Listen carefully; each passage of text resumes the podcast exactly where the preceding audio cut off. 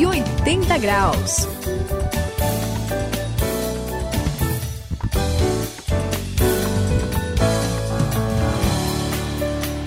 Estamos aqui juntos no 180 graus. Eu sou o André, você já sabe, essa é a virada da sua vida. E eu conheci, o, olha, o nome dele é até sugestivo, o Orlando, Opa. que morou 20 anos fora do país. É. Mas aí ele, ele, assim, ele ficou 20 anos todo dia pensando em voltar. Mas Poxa. todo dia. E aí ele, até que um dia ele voltou. É. E quando ele voltou, saião, Epa. Uma- ele dava pulo de alegria, literalmente dentro do aeroporto, Suzy. Era a Olha cena só. mais engraçada do mundo. De tão feliz que ele tava de poder voltar pra sua terra natal. É, e como é bom voltar pra casa, né? É Aliás, como é bom ter uma casa pra voltar, É É verdade. né? isso aí. Aquela a sua terrinha, aquela que É. sempre tá no coração, né, É da verdade. gente, não tem jeito, né? Olha, saudade é fogo e é muito grande, não é, Sayão? É isso aí, Suzy. Olha, e eu posso dizer pra você e também, André, eu já morei fora do país. e Olha, É quando a gente volta é aquela, Aquela alegria, comemoração. Eu cheguei, eu queria imediatamente para uma padaria tomar um pingado, pão com manteiga, comer uma verdadeira pizza e correr para a churrascaria. Um negócio é especial. Vê que a minha, a minha saudade era mais ampla, não era só do coração. né? Entendi, entendi. Pois é, se a gente já experimenta isso, imagine só o que foi que aconteceu lá com o povo de Judá, que depois de sofrer 70 anos na Babilônia, imagine a alegria deles voltando para a terra de Judá, chegando em Jerusalém, Suzy, voltando ali para a terra da esperança e da promessa, André, você certamente vai comemorar junto com eles, por isso fique ligado aqui no 180 graus.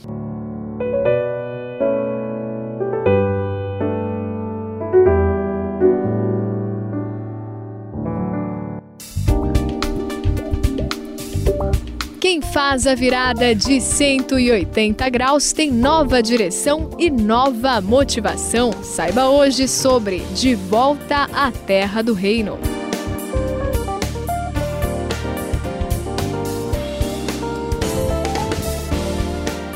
É, aqui no 180 graus a gente vai falar dos 70 anos de cativeiro. 70 anos. 70 anos de cativeiro Um na povo Babilônia. inteiro fora da povo terra. inteiro. Lem- Vocês lembram, gente? É, O que, é. que aconteceu? Os profetas estavam falando, falando, por quê? Eles estavam sendo idólatras, a injustiça, todo aquele problema, é, a decadência, todos os problemas. é Aí os profetas falaram, falaram, falaram, e agora se cumpriu. Eles foram levados mesmo para a terra, onde Pra terra assim estrangeira, né, estrangeira Babilônia. e passaram muita dificuldade lá. Aliás, eu acho que foi uma grande lição para eles. É mesmo. Claro, porque eles não estavam é, é, procurando assim é, a idolatria, eles É. queriam porque queriam, Os outros deuses. né, os outros deuses. Pois é, eles foram justamente para a terra onde todo mundo é idólatra. Pois é verdade. Totalmente, é, assim, totalmente idólatra mesmo.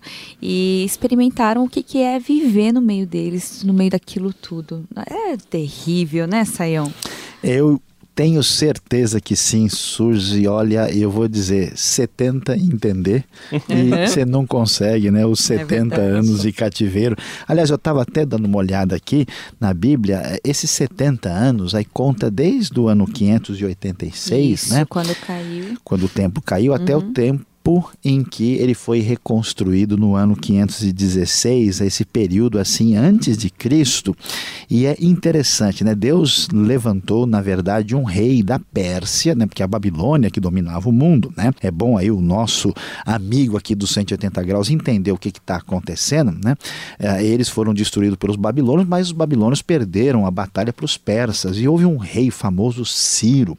Ele assinou um decreto no ano 538, libertando o povo de Judá para que pudesse voltar para a terra. E eles começam aí voltando e aquele retorno se estabelece. Eu fico imaginando, né, o coração do pessoal, a expectativa, né, o sonho, a saudade, né, ah, o avô é. falando pro netinho, você vai ver, é assim. É? E foi o retorno que mostra uma coisa interessante que aquilo que foi falado por Deus agora estava diante do cenário, estava acontecendo, André. Ah, isso aí é um. Você falou aí do avô falando pro netinho. Eu imagino eles no caminho, lá na estrada, é. andando. Só que eu sei que quando eles chegaram lá, eles encontraram era uma cidade destruída. É verdade. Arrebentada, não é? Porque, afinal de contas, eles foram tirados da sua terra pelos babilônios e os babilônios destruíram Jerusalém. Com, destruíram totalmente. os muros, destruíram os, o templo, o né? templo, é isso. Destruíram as casas, destruíram as cidades, destruíram é plantações, verdade. arrebentaram a terra, acabaram com a terra. E aí, quando eles voltaram, eles queriam encontrar tudo bonito de novo? Com certeza eles encontraram um monte de bicho morando nas casas deles. Encontraram gente assim Destroços. detonada, pessoal né? Pessoal de fora lá. É. Encontraram, acho que até tinha mato crescendo nos lugares destruídos, né? Imagina você voltar para um lugar que foi arrebentado durante 70 anos com lá abandonado. É. Então, eu, eu imagino a, de certa forma a frustração do pessoal quando chegou lá e puxa, não era aquilo que eu que estava aqui quando eu saí. É verdade, André, você, você tem razão. Né? É, é, por mais aí que a gente tenha toda essa força da saudade, quando eles chegam lá, a vida vai ser uma vida difícil. Isso é até uma outra lição para a gente. A uhum. Suzy mencionou aqui uma outra lição para a gente aprender, quer dizer, não vale a pena bater de frente com Deus, né? Porque ah, os mesmo. resultados, né, são muito doloridos, são complicados e aí agora chegou a hora, apesar de toda essa dor, né, de Sim. ter que levantar, dar a volta por cima, sacudir a poeira, fazer a coisa funcionar. E olha, tem poeira para chuchu, porque é. quando eles forem sacudir essa poeira, a poeira das casas que eles vão ter que reconstruir, o templo.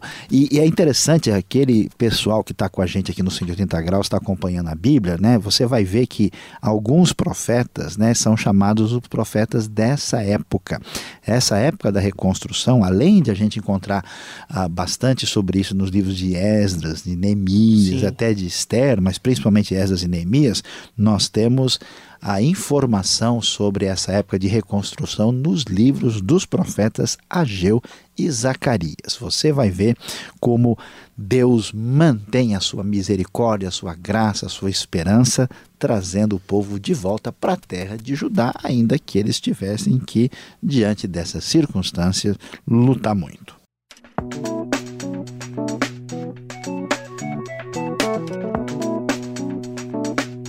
180 graus, a virada da sua vida.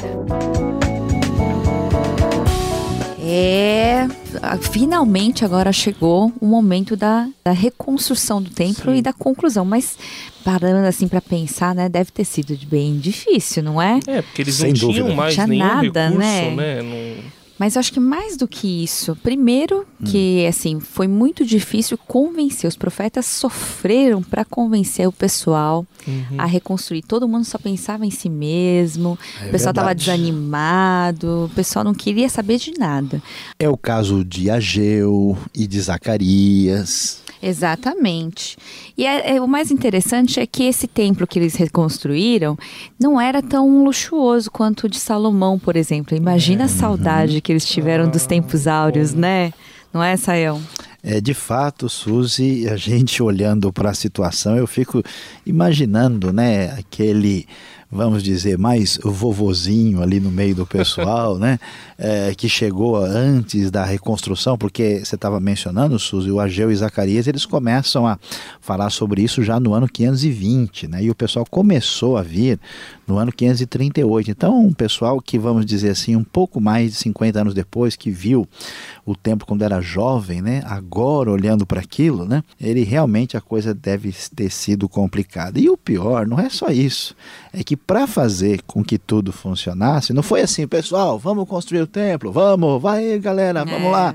Não que foi nada. Mesmo. A coisa foi, foi interrompida, Exato. e tem a mensagem do profeta, tem a chamada, e a coisa vai e volta, e a gente vai ver que depois de muita luta hum. e de muita palavra de ânimo, né, de recobrar as forças do povo, de restaurar, porque veja, você falou André da destruição, mas a destruição maior é dentro da gente, né? É porque eu já vi assim tudo destruído, quando o pessoal está construído por dentro, a gente resolve rapidinho. Ah, e às vezes está tudo bonito por fora, mas quando está ruim por dentro a coisa é muito complicada. Mas ó, pessoal, apesar das lutas, tan, tan, tan, tan, apesar da complicação, finalmente chegou o momento e Esdras 6,15 vai fechar dizendo: O templo foi construído no terceiro dia do mês de Adar, no sexto ano do reinado do rei Dario, que foi rei posterior depois de Ciro, finalmente acontecendo aquilo que Deus tinha predito. Que legal. legal pra caramba, André. Ah, muito legal, Saião. E, e, e um negócio assim que é bacana também é porque o templo foi reconstruído, o pessoal estava reconstruindo as casas. Mas Jerusalém era uma cidade assim, uma, uma, uma, fortificação mesmo, né? Sim. Tanto é que a gente até falou, teve rei que tentou derrubar e não conseguiu. Exatamente. Porque era difícil, era, era alta né, e forte. Só que quando o pessoal voltou, encontrou uma cidade com, além do templo, os muros dela estavam caídos. Tem razão. Então aí, Deus teve que, que tocar no coração de um cara chamado Neemias e aí ele ficou sabendo que, que assim, a cidade estava feia, né? Porque estava sem os muros. Detonada. E aí. Sem ele, segurança. É, sem segurança, exato, porque o muro representava segurança, né? Podia ser invadida a qualquer momento por qualquer canto. Aí ele falou: Não, eu vou lá, eu, eu pediu perdão a Deus e falou: Eu vou ajudar a reconstruir. E conseguiu, com o rei da Pérsia, para quem ele trabalhava, voltar para lá e reconstruir os muros. Não, não é legal isso? Quer dizer, levantou um cara e reconstruiu a identidade do pessoal, né? Legal demais, André. E olha, só para gente perceber e situar, a gente falou que o templo foi terminado no ano 516 a.C. Neemias já no ano 445. Olha quanto tempo passou, quase 80 anos. E ele sem segurança, sem nada. Então, o pessoal naquela situação e ele consegue reconstruir, eu diria, não é só os muros, mas é a moral do povo. Uhum. O pessoal estava detonado, arrasado, chateado, Baixa culpado, estava né? arrebentado. A autoestima estava mais baixa do que a embreagem de um sapo. O negócio estava terrível, sabe? Lá mesmo no fundo. E a gente vai ver que o bonito nessa história são duas coisas especiais. Primeiro que o Deus com quem a gente lida, o Deus do reino, é o Deus da reconstrução. Não importa o tamanho da confusão, Deus é capaz de reconstrução. E além disso, esse Deus é o Deus cuja palavra não falha, porque a complicação foi lá no ano 586. Deus disse: Eu vou trazer o pessoal de volta, vai ter a reconstrução. Aconteceu a reconstrução do templo, da cidade, do povo e da nação, porque o Deus que dá a sua palavra é capaz de fazer a plena confirmação. O templo foi construído no terceiro dia do mês de Adar, no sexto ano do reinado do rei Dario. Esdras, capítulo 6, versículo 15.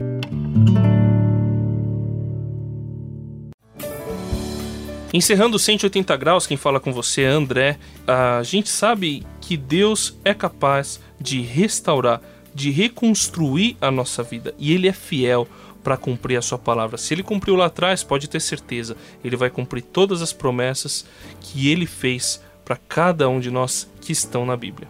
É verdade. Na palavra de Deus você pode confiar porque ele nunca vai falhar. É a Suzy no 180 graus se despedindo. Este foi o 180 graus de hoje aqui quem se despede é Luiz Saião. É tão extraordinário, tão bonito ler aquilo que Deus faz na sua história da salvação. Mesmo que ele fique irado, mesmo que ele mostre a sua dor e a sua insatisfação, na hora do vamos ver, o que realmente fica é o seu perdão, a sua graça e a sua restauração.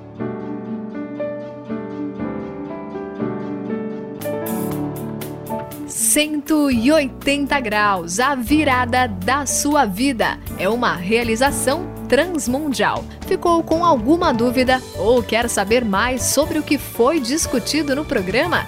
Então escreva para programa 180 graus arroba transmundial.com.br.